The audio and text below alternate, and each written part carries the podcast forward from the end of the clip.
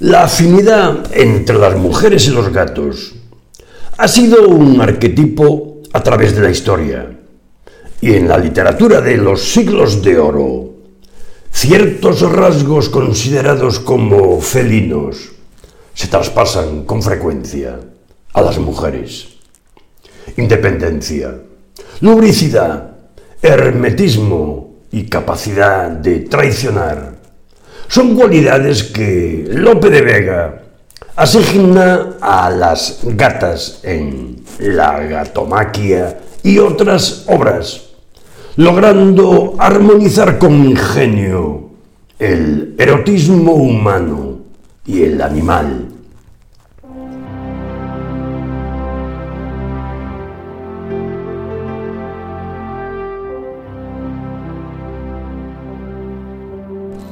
Las relaciones entre animales, sexualidad y erotismo vienen de muy atrás en el tiempo y se han expresado a través de tópicos muy arraigados y perdurables. Esta relación ocurre de manera particularmente impactante cuando se trata de la representación literaria de la especie felina y la mujer. Por ejemplo, el gato funciona frecuentemente como metáfora del órgano sexual femenino. Así ocurre en un célebre poema erótico del trovador Guillermo de Aquitania, en que un par de monjas libidinosas arrastran un terrorífico gato rubio grande y con largos bigotes, por el cuerpo de un caminante, desde el costillaje hasta los talones. El caballero, después de ser arañado, informa feliz. Las follé a las monjas, tanto como vais a oír 188 veces que por poco rompo mi correaje y mi arnés. Y no os puedo decir la gran enfermedad que cogí. Hay quien asegura que el gato de este poema es una metáfora obvia del insaciable órgano sexual de la mujer, como vagina dentata la identificación de la mujer con este animal particular no empieza en la Edad Media. Sí, se remonta en Occidente a Aristóteles y su afirmación en su obra Investigación sobre los animales, de que las gatas son de naturaleza lasciva excitan a los machos al coito y chillan durante el acoplamiento. El filósofo tiene razón, en el sentido de que el apareamiento de los gatos suele ser ruidoso y orquestado por la hembra. Pero también son conocidas las vinculaciones lingüísticas entre mujer y gato, gata.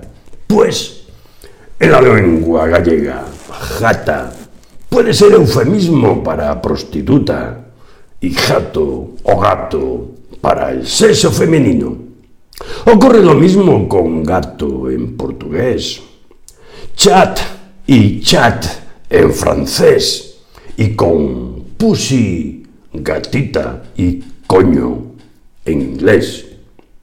Por consiguiente, este animal conlleva ciertas resonancias sexuales que los poetas del siglo de oro no dejan de explotar semánticamente.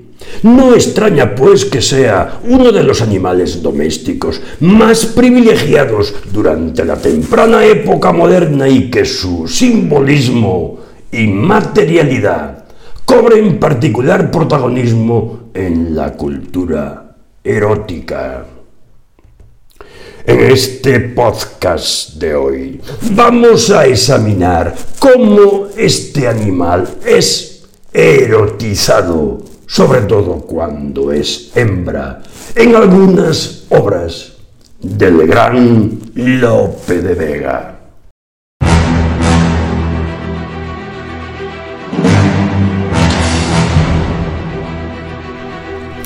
Es bastante transparente que el poeta sentía mucho cariño por los felinos, porque escribe más extensamente acerca de ellos que de cualquier otro animal, específica y dinámicamente. Por ejemplo, integra a los gatos en tramas secundarias o complementarias de sus comedias La Dama Boba, Las Almenas de Toro y El Castigo sin Venganza. En el segundo acto de esta última obra, el gracioso Batín cuenta la anécdota de una gata transformada en mujer que, al ver pasar un ratón, lo ataca revelando su verdadera naturaleza felina.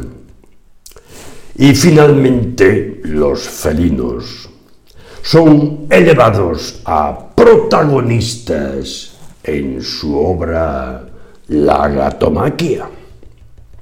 De esta manera especial, en este poema, los gatos del dramaturgo reflejan no sólo la realidad del paisaje zoológico del naciente Madrid urbano y la manipulación experta de la tradición literaria animalesca y la sátira social, sino también la utilización de este animal particular para aludir al erotismo con el cual se asocia en base a la idea de que los gatos viven una especie de doble vida, mitad doméstica y mitad salvaje, que es uno de los últimos animales domesticados que además mantiene muchas características de su estado salvaje. Esta condición doble es precisamente lo que se explora en la obra de Lope de Vega la gatomaquia, cuya trama fundamental es un triángulo amoroso felino, basado a su vez en una tríada humana ocurrida décadas antes entre el propio autor, Elena Osorio, su amor de juventud, y Francisco Perronó de Gran Vela. Como se sabe, hay un consenso biográfico respecto a cómo Lope volvió obsesivamente a esa dolorosa relación a través de su vida literaria, comenzando con sus tempranos romances pastoriles y moriscos, y pasando por la Arcadia, las rimas y la Dorotea. Escrita por un bardo de ya avanzada edad.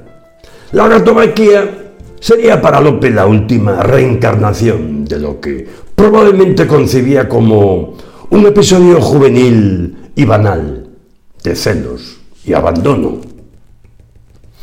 La biografía literaria está, pues, ridículamente dramatizada como versión animalesca en esta obra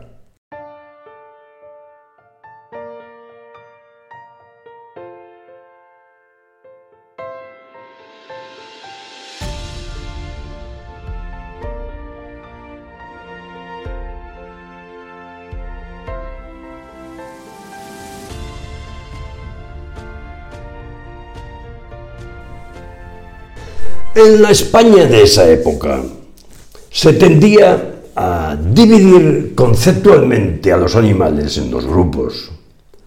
Uno de estos se componía de especies exóticas y salvajes, importadas de las colonias distantes por reyes y nobles, para poblar sus colecciones o reservas palaciegas y servir como faros del poder de sus dueños. En su mayoría eran leones, tigres, monos y loros, que servían para expandir su esfera de influencia a través de exhibiciones y regalos, o para decorar aquellos palacios como mascotas exóticas. Los Habsburgo, por ejemplo, fueron grandes coleccionistas de animales y el jardín zoológico de Aranjuez fue famosísimo. En el Alcázar de Madrid, Felipe II y sus hijos vivían rodeados de loros, monos, pájaros exóticos, perros de caza y probablemente gatos, como se puede apreciar en los retratos reales del momento. El segundo grupo se componía de los animales domésticos más conocidos en aquella época. Ovejas, vacas, caballos, perros y gatos a los que se criaba para el trabajo, comida o compañía en toda clase de hogares. Los tres últimos, equinos, caninos y felinos, son los animales que se encuentran con más frecuencia en las representaciones de la literatura de los siglos de oro y, como dije al principio, los gatos aparecen de manera especial en las obras de Lope de Vega. Inicio el recorrido de los felinos con su épica animal, la gatomaquia, cuyo propósito es cantar batallas de amorosos gatos, escrita en siete silbas y con un total de 2.802 versos. Fue incluida en su poemario Rimas humanas y divinas del licenciado Tomé de Burguillos de 1634, un año antes de su muerte. En su armazón narrativo, Marramaquiz, gato madrileño, compite con Micifú, hermoso forastero, por el amor de la bella Zapaquilda. Cuando la dama felina abandona a Marramaquiz y decide casarse con el recién llegado, Marramaquiz sufre un ataque de rabia y celos. Al llegar tarde a su boda, Micifú descubre que Marramaquiz se ha llevado a su novia y la ha encerrado en una torre. Los machos rivales oponen sus ejércitos en guerra sangrienta y Júpiter debe intervenir para salvar a la especie felina y evitar que los ratones se adueñen del Olimpo. Sitia la fortaleza de Marramaquiz, quien es obligado a abandonarla en busca de alimento. Al final, Marramaquiz es matado accidentalmente por un príncipe cazador. Sus seguidores se rinden y se restaura la paz. La figuración cómica de la conducta de los gatos como si fueran personas es clave. Intensifica la ironía del relato apura su vena paródica y sobre todo destaca la sátira social. Pero más allá de la parodia y la sátira, el poema proporciona una versión cómico-animalesca de la comedia urbana y además ilumina un rincón de la historia cultural de los animales en la España del siglo de oro. Los gatos de la gatomaquia son una fusión novedosa de lo felino y lo humano y representan más que las lecciones morales de las fábulas de la tradición bestiaria, la mezquindad de los celos, la agresión y ese mal de amor y locura tan humanos que son la materia principal del poema. La utilización de felinos también permite a Lope de Vega explotar la afinidad simbólica de esa especie con las mujeres. En este sentido, Zapaquilda personifica las características típicas con que varios géneros de la literatura de los siglos de oro plasman a las mujeres belleza, vanidad, crueldad, lascivia e inconstancia. Podemos examinar algunas ocasiones en las que Lope de Vega, a través de sus obras, explicita estas conexiones eróticas entre humano y animal. Y como casi siempre en Lope, su tratamiento del erotismo en la gatomaquia será sutil y alusivo. Primero, hay que tener en mente que los humanos tienden a concebir a los gatos como femeninos y a los perros como masculinos. De ahí los sorprendentes poemas eróticos sobre las relaciones, mayormente de Cunilingus, entre perros falderos y sus damas, que encontramos en la lírica de los siglos de oro. Tan solo dos ejemplos serían el atrevidísimo epitafio gongorino, de un perrillo que se le murió a una dama estando ausente de su marido.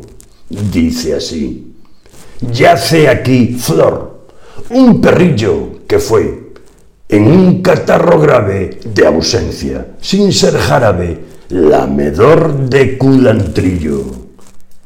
Y el romance de Quevedo, dama cortesana lamentándose de su pobreza, y diciendo la causa a la jineta sentada en que una prostituta está con un perrillo de falda que la lame y no la muerde. Reitero que la afinidad entre las mujeres y los gatos no comienza con Lope, por supuesto, y ha sido un arquetipo a través de la historia aunque las asociaciones más comunes no son necesariamente negativas. Algunas sí lo son y por lo general tienen que ver con actitudes hacia los encantos sexuales femeninos. Por ende, en la literatura de la época, una serie de características felinas se traspasa con facilidad a las mujeres, de manera que comparten rasgos como la independencia, la sensualidad y el hermetismo. Además, gata y mujer son cazadoras nocturnas que provocan a su presa y exhiben su belleza para atraer a los varones. Por último, se consideran traicioneras y su cuerpo y su lenguaje corporal se sexualizan al máximo.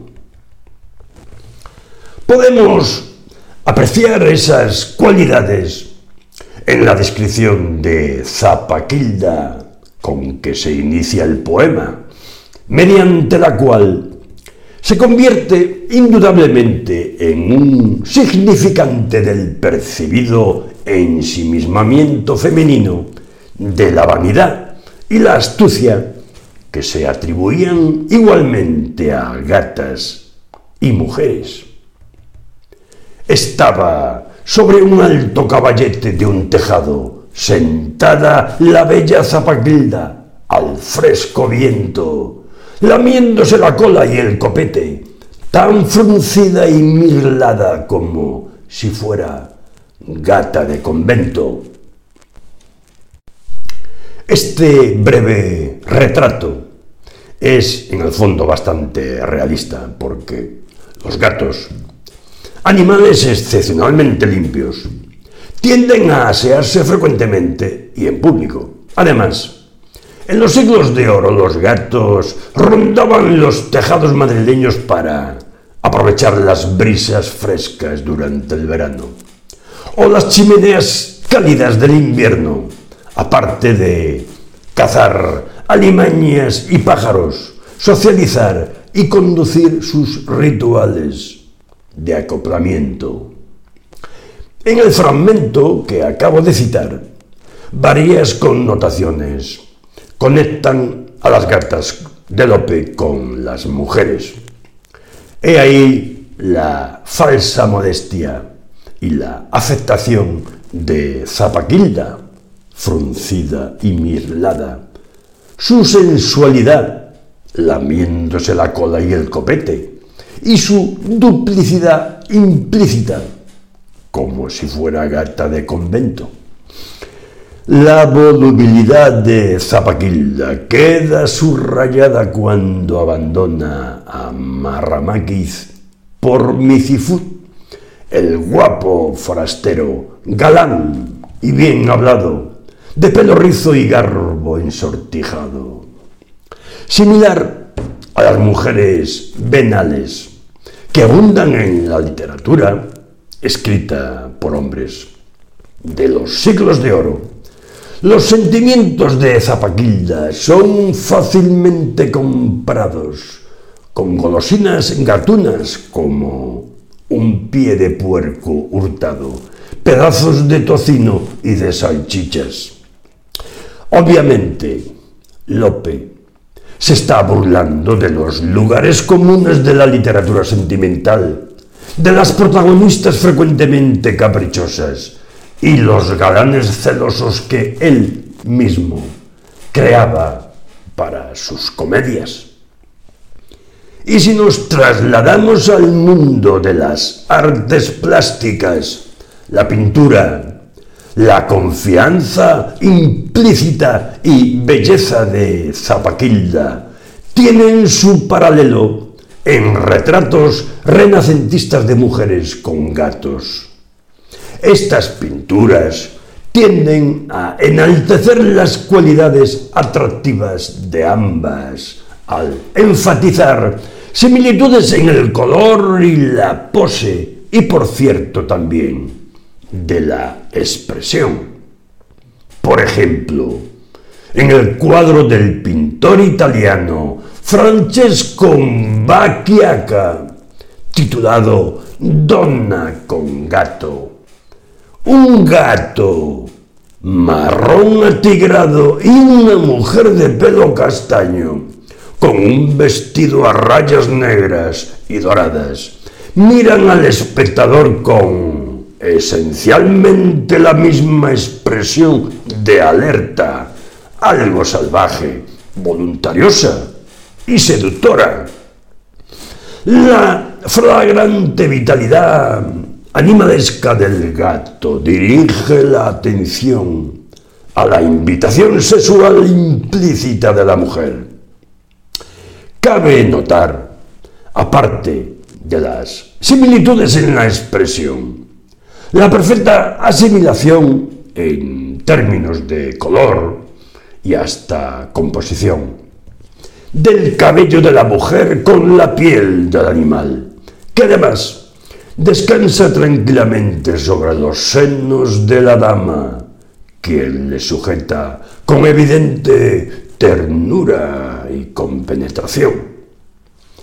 Aunque no se muestra en el cuadro de Bachiaca un apéndice corporal de gran valor y significado para gatos y perros. Es su cola, porque sirve de timón y equilibrio, a la vez que su posición y movimientos indican su rango social, su estado de ánimo y otras sutilezas de la comunicación no verbal. Paralelamente, en la gatomaquia, la cola de Micifut es un objeto de orgullo y veneración y es tan gloriosa que su dueño es celebrado como Zapinarciso y Gatimarte. Marramaquiz, indignado por la buena fortuna de su rival, se queja así. Es Micifu más sabio. Es más valiente, ¿eh? Tiene más ligereza, mejor cola. Las connotaciones sexuales del vocablo cola son, por supuesto, múltiples en la literatura erótica y puede significar tanto el órgano sexual masculino como el femenino, al igual que el ano. En la gatomaquia cuando Marramaquiz está a punto de expirar de su mal de amor, Zapaquilda le abanica con su cola para restaurarle el espíritu, porque no se le rompa vena o fibra. El mosqueador de las ausencias vibra, pasándole dos veces por su cara volvióle en sí que aquel favor bastara para librarle de la muerte dura. Como sabemos, tanto vena como fibra pueden aludir oblicuamente al órgano sexual masculino y se sugiere aquí que la cola aromática de la dama es lo que vuelve a la vida al gato galán pero los dos amantes se separan y en un cómico abrazo y despedida gatuna se hicieron reverencia de las colas. Tal vez el enlace más explícito de mujer y cola de gato ocurre cuando Zapaquilda se entera de que marramaguis ha atacado a Garraf, el escudero de Micifut, y expresa su espanto a través de la posición elevada de su cola.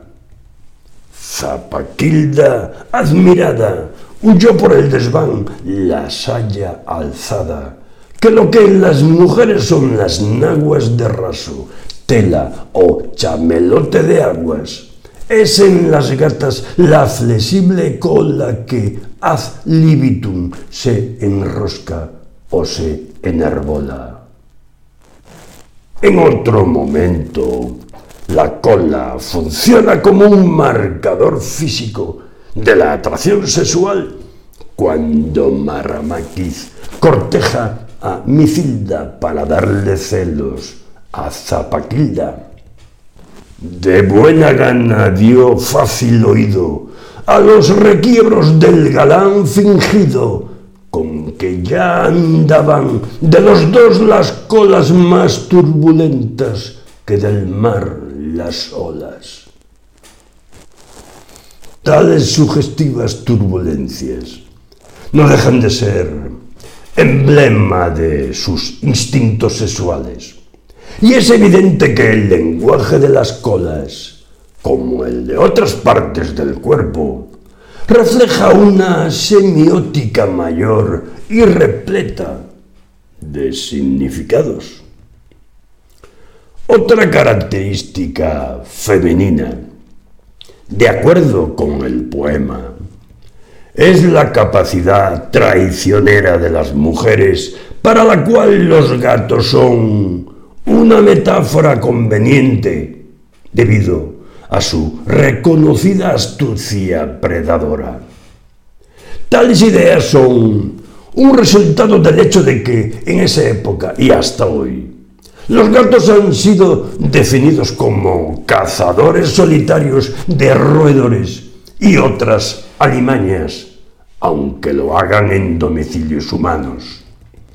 Es decir, el gato caza para sí mismo, no para la satisfacción humana, apoyando así la noción prevalente que persigue sus propios intereses, en contraste con el perro, que caza con el hombre y le sirve.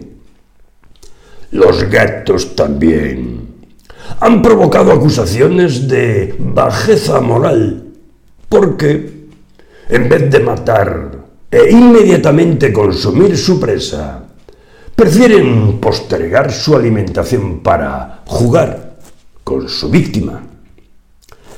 Y volvemos ahora a la pintura para hablar del óleo, gato con pájaro, del año 1939. En él, Picasso, que es su autor, ilustra esa presunta cualidad felina al enfatizar las afiladísimas zarpas y feroz dentadura de un gato que sujeta un pájaro con el vientre desgarrado. Paralelamente, no es difícil notar cómo aquellas características producen estereotipos misóginos de las mujeres que se caracterizan, al igual que los gatos, como predadoras nocturnas cuya inocente presa cae víctima de su astucia traicionera. Esta es la manera en que Lope describe a Micilda, la gata de un boticario que aparece sentada en su tejado. Miraba como dama en el estrado los nidos de los sabios gorriones, dejando pulular los embriones y en viendo abiertos los maternos huevos, comerse algunos de los ya mancebos.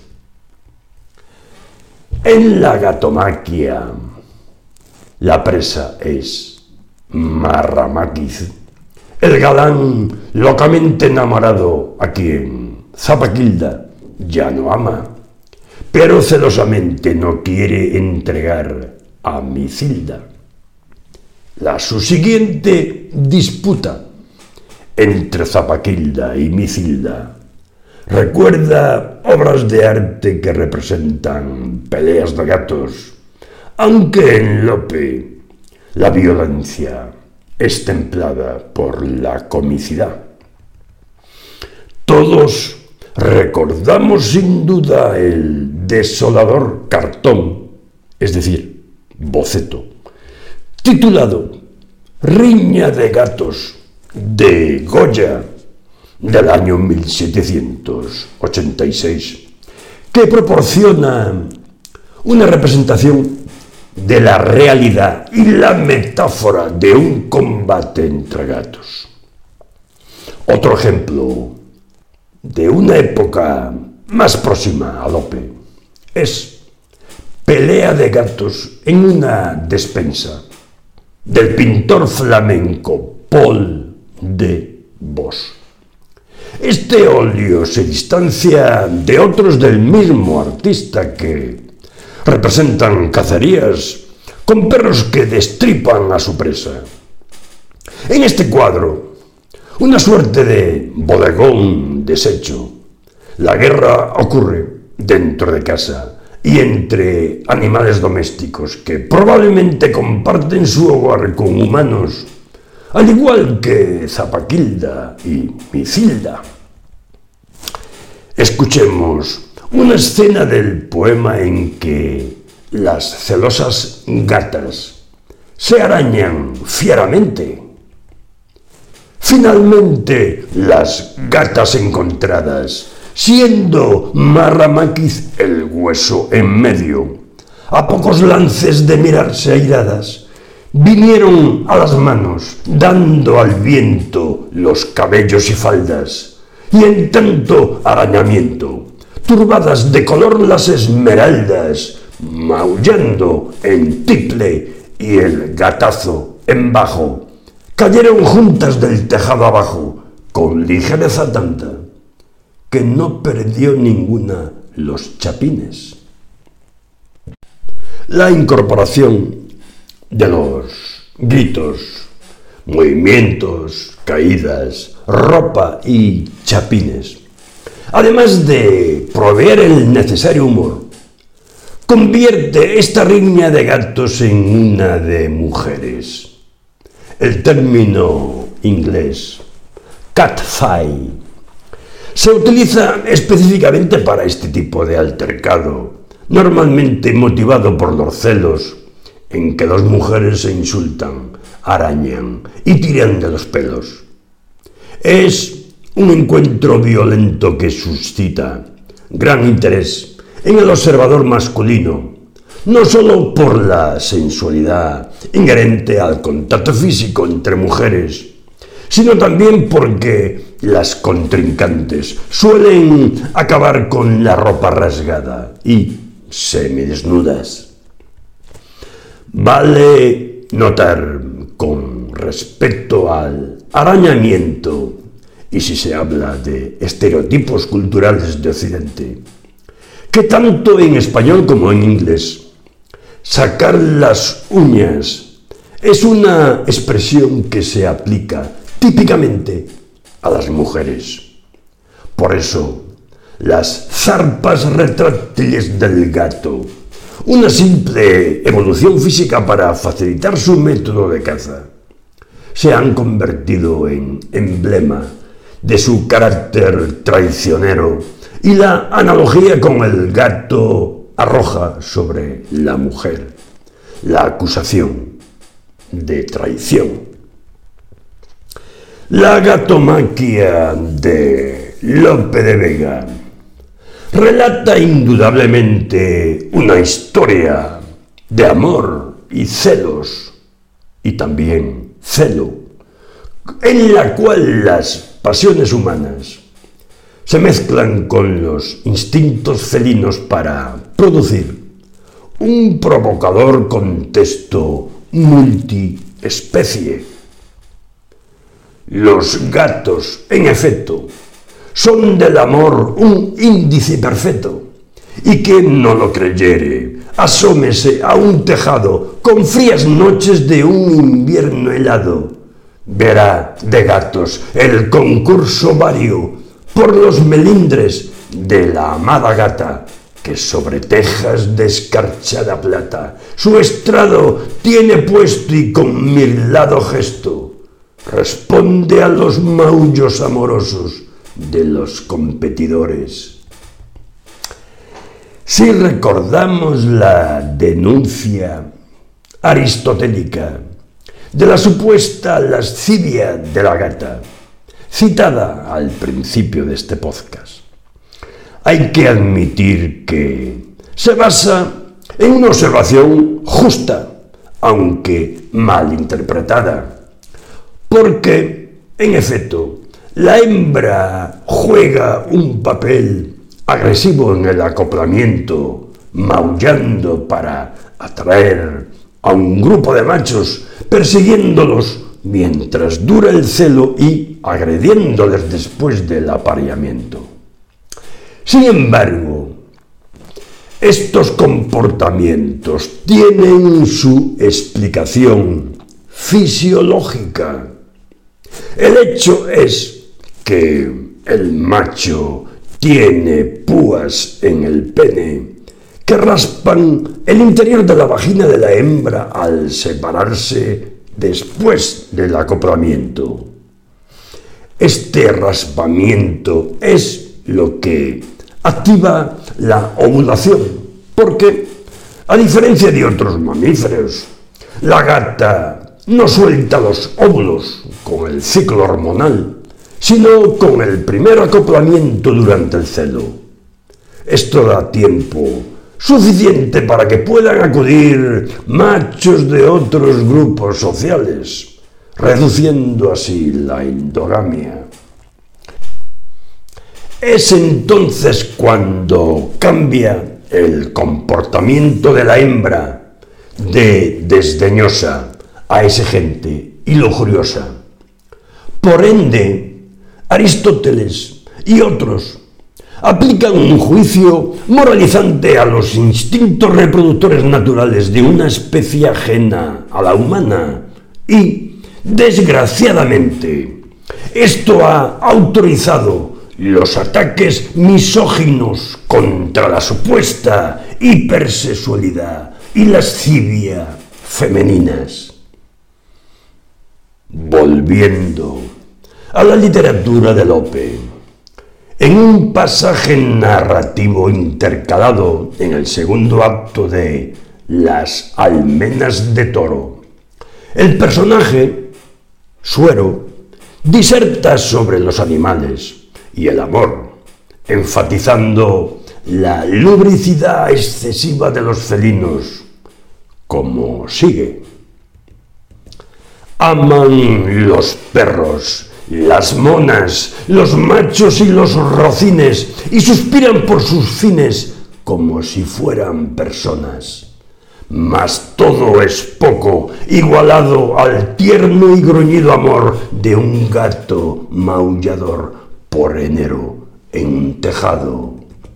¿Qué cosa es verle rondar, haciendo espada la cola, si no está la gata sola, que nunca lo suele estar? Pues si acaso hay dos o tres, qué dama y qué melindrosa, se relame desdeñosa el lomo, el cuello y los pies. Esta breve narración insiste en lo que se percibe como excesos del amor felino, expresados estos a través de los maullidos y celos del macho y los sensuales relamidos de la hembra que tienta, desdeña y escoge pareja de entre una multitud de galanes siguiendo sus propias inclinaciones.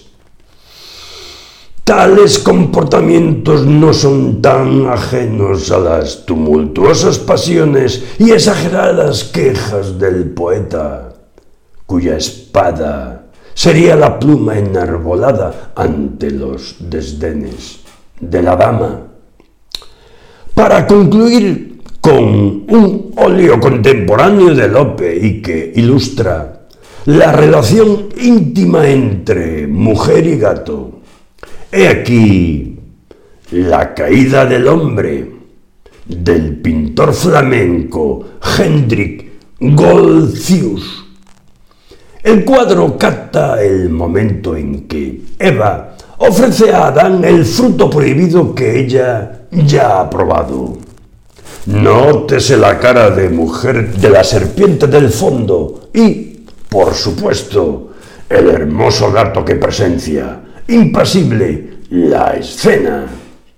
Bajo el cristianismo, el gato dejó de ser venerado como el símbolo positivo de la fertilidad y maternidad que había sido para los antiguos egipcios. Las mismas características que lo hicieron animal mágico y sagrado en la antigüedad. Su fertilidad, su aguda vista que le permite ver en la oscuridad, su inescrutabilidad, en siglos posteriores se asociaban con lo diabólico, con la herejía y las brujas, de quienes se creía que copulaban con el diablo en forma de gata. Los gatos llegan entonces a considerarse agentes del diablo, y a través de la Edad Media y la temprana época moderna son brutalmente perseguidos por toda Europa. Son quemados vivos, arrojados de altas torres, azotados, sumergidos en agua hirviendo o masacrados. Por ende, más que visualizar un momento infausto para la humanidad. El cuadro de Golcius privilegia la sensualidad a la cual el gato puede aludir. Su jardín del Edán más bien se asemeja a un jardín de amor o locus amoenus, donde, en vez de arrepentirse o avergonzarse por haber probado el fruto del árbol del bien y del mal, Adán y Eva parecen muy enamorados y contentos. La pintura es tan enigmática e insondable como el mismo gato que está en primer plano y se añade al contexto humano. Como conclusión, mucho más que cazadores de ratones o animales de compañía privilegiados, los gatos de Lope de Vega logran armonizar ingeniosamente lo humano y lo animal, dejándonos preguntas actualizadas hoy con el nuevo campo de los estudios animales. Simultáneamente, los gatos ofrecen un jocoso espectáculo que bien podría calificarse como un espejo conveso de la realidad cotidiana de aquel Madrid de los años 1634. Más allá de esa realidad diaria, la gatomaquia fortalece y homologa la sempiterna asociación de las gatas con las mujeres como animales que no se pueden controlar y en cuya devoción el hombre no se puede confiar naturalmente independientes y capaces de una indiferencia absoluta. Esas cualidades son especulares porque las que son simplemente naturales en un gato se consideran inmorales en una mujer y su inmoralidad dentro del contexto humano redunda en el carácter del gato.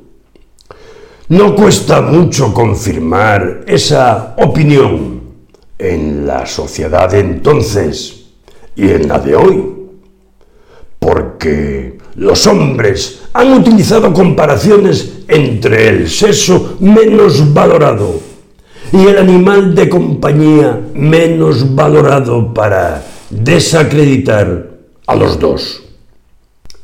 De esta manera, las gatas de Lope de Vega iluminan cierta inestable zona de contacto entre dos especies, la humana y la animal. Una zona fronteriza que se desliza a través de los tiempos y mantiene sus misterios. Su creación de felinos humanizados nos demuestra no sólo cómo Lope concibe y caracteriza a un animal estimado tanto en su época como hoy, sino también, en este caso particular, cómo representa animanizándola a la mujer a través de ellos.